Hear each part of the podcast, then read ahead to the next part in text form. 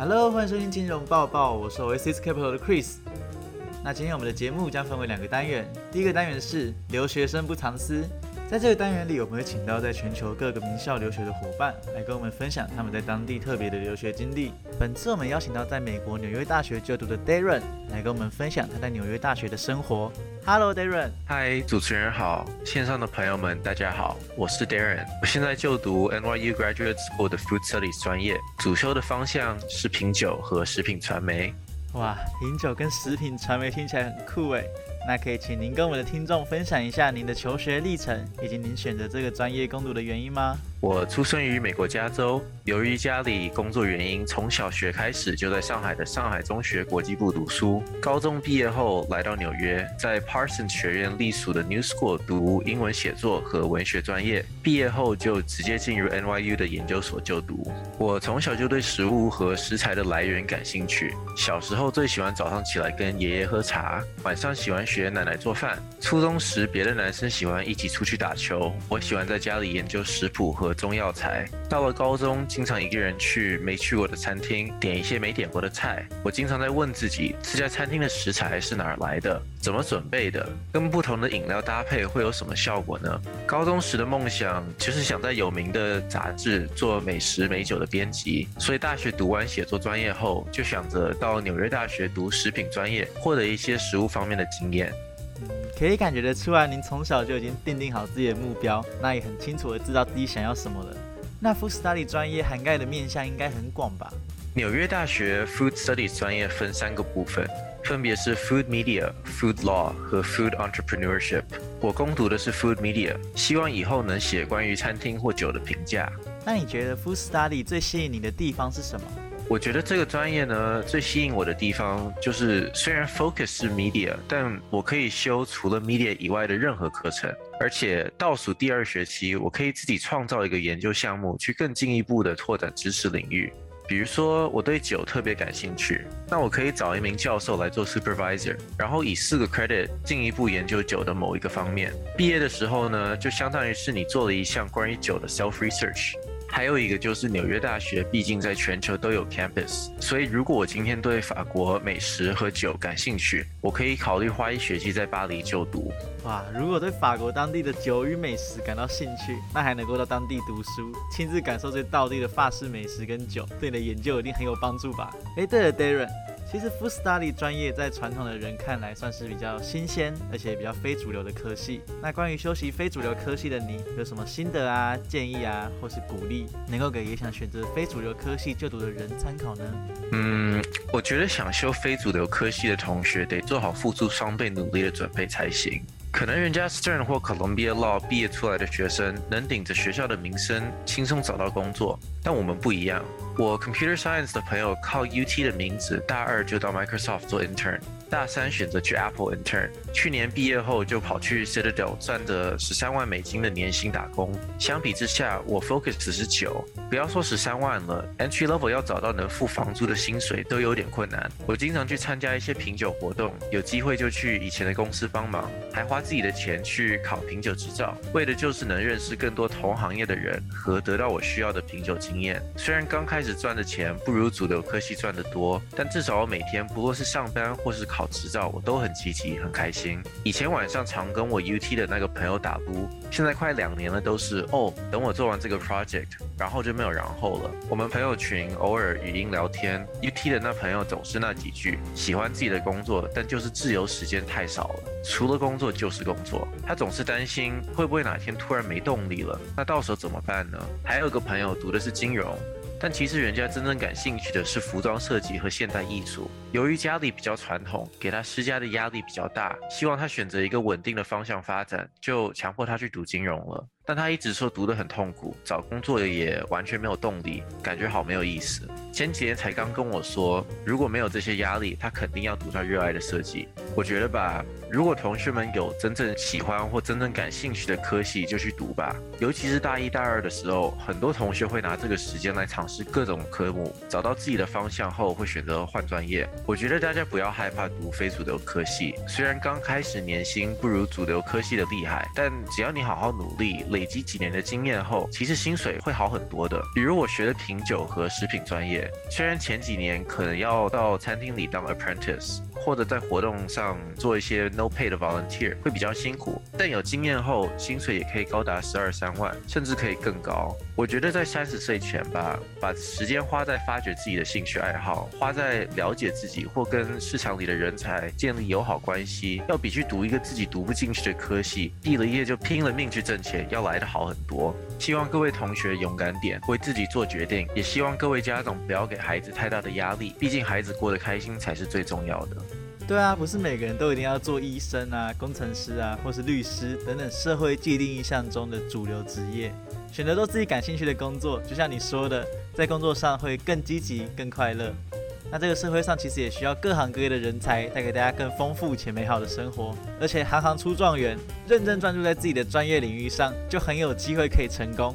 诶，另外我想请问 Darren，这么热爱食物的你，在就读这个专业的同时，有遇到什么样的困难吗？嗯，我觉得我遇到的困难，其实可以说是每个专业都能遇到的困难。嗯，我一直以为我对食物这么感兴趣，花了这么多年研究食物，肯定进了这专业，就算课程的内容比较陌生，问题应该也不是特别大。因为热爱食物，遇到问题的话，解决起来也不会很难。但研究生第一年的时候，我上了两节特别难的课，一节是关于环保和食品可持续性的课。还有一节是关于开创食品公司的那个学期，真的特别痛苦，很多理论和科技方面的东西，我学起来特别烦恼。Final project 要我自己做城市规划和开创公司的打算，我是真的懵了。虽然最后成绩算过得去吧，但如果给我第二次机会，我绝对不会像一开始一样那么敷衍。幸好最后成绩还过得去。那请问您当初选择纽约大学的原因是什么呢？是学校有什么特色吸引您吗？虽然现在全球各地都有 food studies 的专业，但在八零年代这个专业刚开始流行的时候，第一个提供这个专业的大学就是纽约大学。我觉得相比别的只提供了几年的大学，纽约大学的 program 不但是先驱，而且也是最全面的。我个人选择 NYU 主要的原因是因为我已经在纽约待了四年了，对纽约市还算比较了解。如果要开始学纽约市的食物和城市规划之类的，应该会比较容易。如果我要去法国读食物专业的话，我得先了解整个巴黎市后，才能开始去了解巴黎与食物和食品的关系。我觉得在纽约学，算是用了我前四年来打一个基础。嗯，另外就是因为 NYU 的食物专业毕竟是比较资深的，所以能认识到很多同行业的人。而我这个专业，我认为啦，每节课拿 A 是不够的，真正想要以后赚到钱，得认识更多大公司里的人。而 NYU 的资源能够更好的辅助我的这个想法。哇，原来纽约大学算是 Food Study 的元老级学校，那想必纽约大学的资源一定很多吧？哦，纽约大学可用的资源很很多。最著名的大概就是 Washington Square Park 上的 Bob's 图书馆。这个图书馆有十二层楼，基本上能找到所有需要的参考材料。如果没有找到，还可以跟学校申请，真的很方便。另外就是纽约各个大学的中国学生会和台湾学生会。据我所知，好像只有 NYU 有台湾学生会。毕竟申请我们学校的台湾学生比别的学校要多很多。呃，大家有任何关于签证、打工、生活、租房之类的问题，都可以找学生会里的学长学姐帮忙。学生会有独家的中介，可以帮大家找到好的房源或者室友。然后学生会一般也都会有新生见面会，或者是各种有趣的活动，可以认识更有经验的学长学姐。最后就是现在在美国流行的社交软件叫 Discord。纽约大学的同学可以用自己的学校邮箱某某某 at nyu.edu 加入。加入后会有一个学生组织的 NYU Discord，可以交朋友，或者是可能对电竞有兴趣的同学可以认识纽约大学的电竞队，或者是各种兴趣爱好基本上都有包括了。同时也有 NYU 各个校区的同学可以跟大家介绍一下不同校区的优劣点。纽约大学的生活感觉很多彩多姿诶。校内除了有强大的图书资源，以及分散世界各地的校区，那还有学生会以及各式各样的 disco 社群，可以认识兴趣相同的朋友。那 Darren 其实也是学生会的一员。而且在学生会内也做过不少大事。那我们就留到下一集再来跟大家分享你在纽约大学学生会的风光事迹，还有在纽约当地的生活吧。谢谢今天 Darren 带给我们的经验分享。OK，谢谢大家的耐心。学业上也希望大家追随自己热爱的科系。在听完 Darren 精彩有趣的纽约大学求学分享后，我们现在马上进到第二个单元——市场更新。在这个单元里，我们将会更新上一周最新的市场资讯。那我们邀请到 Oasis Capital 的 Jimmy 来跟大家更新上一周的市场资讯。Hello，大家好，我是 Oasis Capital 的 Jimmy，带来上礼拜的市场更新。首先是大家都在关注的乌克兰战争对上周全球金融市场的影响，在 commodity 大宗商品的部分，价格也有明显的上涨，令全球市场有些许的恐慌。油价的部分，当日最高来到了一百三十美元每桶的价格，那收盘是在一百二十美元左右，创下了十三年来的新高。同样也引发了对可能出现停滞性通货膨胀的隐忧，这是自从一九七零年代后没有出现过的情况。股票投资者也可能会担心，因为俄罗斯可能在西方销售石油和天然气方面会遭受一些阻碍，所以高油价也有可能会进一步的助长通货膨胀。再来是上一周的市场反应，在周一的美国市场，道琼指数下跌近八百点，大概是二点四个百分比；标准普尔下跌三个百分比，纳斯达克下。跌三点六个百分比，由高科技 FAANG 所主导的纳斯达克以及道琼指数则是处于熊市的状态，相较于二零二一年十一月的高点，下跌了超过二十个百分比以上。